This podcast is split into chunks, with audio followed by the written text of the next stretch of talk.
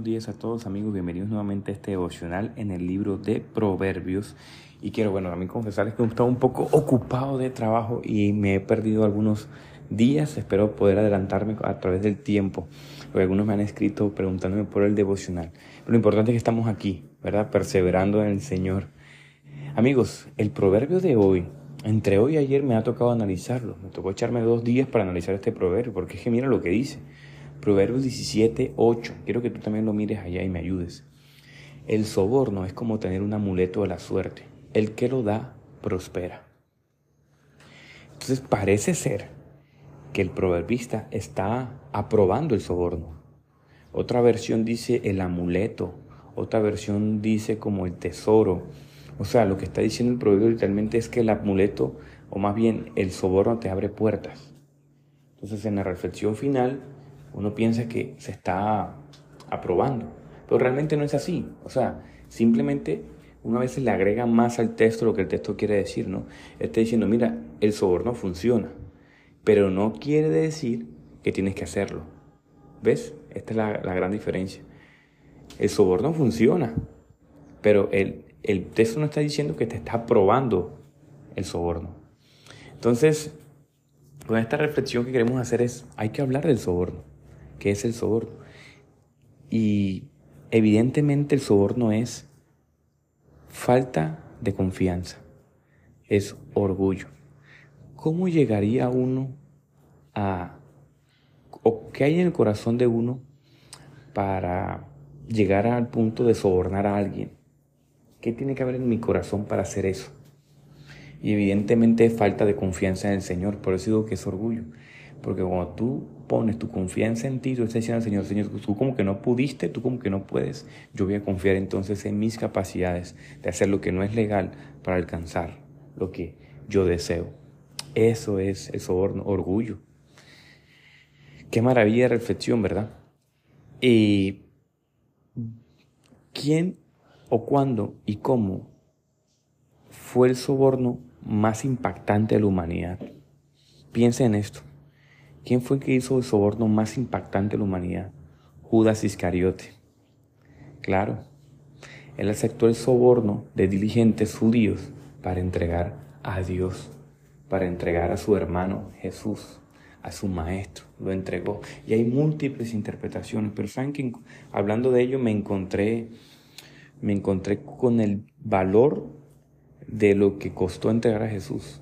Dice un comentario de William Barclay que aproximadamente fueron unos 7 euros, 6, entre 6 y 7 euros, lo que equivalería a lo mismo, ¿no? 7, 8 dólares, lo que equivalería, por ejemplo, en pesos colombianos a, no sé, eh, 30 y pico mil de pesos, 40 mil pesos como máximo. O sea, amigos, por nada. A Jesús lo entregaron por nada, para que se cumpliera la profecía, ¿verdad? Que lo entregarían por dinero, pero mira, entregaron a Dios por unos pesos. Wow, eso, esa cifra me impactó, me puso a, reflexionar. Porque el tema entonces no fue de dinero, el tema fue del corazón. Pudo haber sido por avaricia, porque fue inmediatamente después, por ejemplo, en Mateo y en Marco fue inmediatamente después de la unción en, en Betania. Ahí fue donde él, él entregó a Jesús. También pudo haber sido otra interpretación de otros comentaristas, es que es probable que fuera por un odio terrible basado en su desilusión fatal, porque Iscariote parece que era de una especie de secta que llamaba Sicarius, por eso quizás viene por ahí de la expresión Iscariote, Sicarius. Eh, había unos, unos, unos nacionalistas llamados los Sicari, que portaban unas dagas y tenían como una especie de, de política de asesinatos para llegar a un fin mayor. Puede ser, ¿no? Yo insisto, esto es una, una, una, ah, una, como una exégesis que hace alguien. Y, y el punto también aquí es que, miren, pudo haber sido por desilusión, porque, claro, los judíos esperaban liberarse del yugo romano, liberarse del, del, de la opresión del pueblo romano. Y esa desilusión, lo, este tipo no es el Mesías, lo que hizo fue en, que lo, entregarlo, asesinarlo de cierta manera. Otros dicen que quizás él no pretendía que Jesús muriera.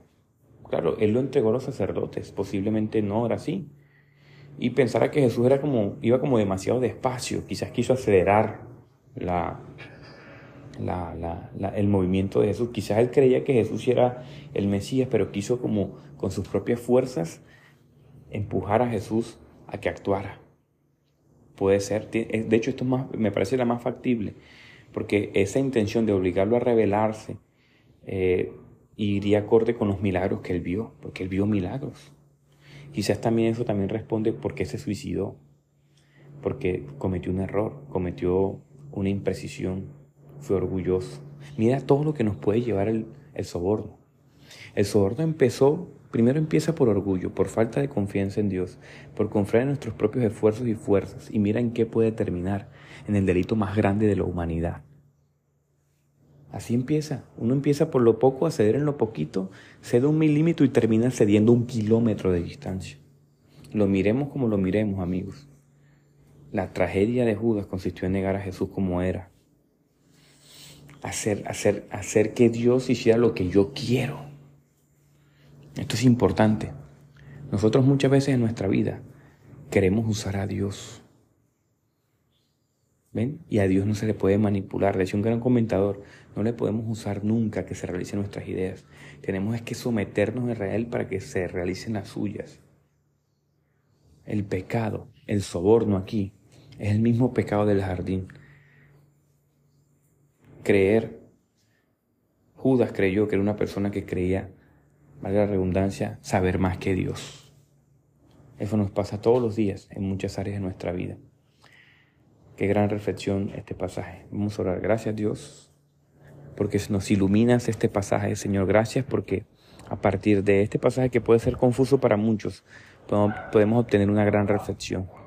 Yo te pido que toques el corazón de mis hermanos que escuchan esto esta mañana, que los lleves a la verdad, Señor, que les arrojes luz a su corazón y que sea tu verdad y la verdad del Evangelio, Señor, haciendo menguar nuestro orgullo y que Cristo, Cristo crezca más en nosotros, Señor. Perdona nuestros pecados, nuestro orgullo, nuestra soberbia, si hemos hecho cosas, Señor, no legales, Padre, para subsistir, Señor, perdona nuestros miedos y nuestros fracasos. Pero nuestra, nuestra falta de confianza, Padre. Te lo pedimos en el nombre de Jesús. Amén y amén.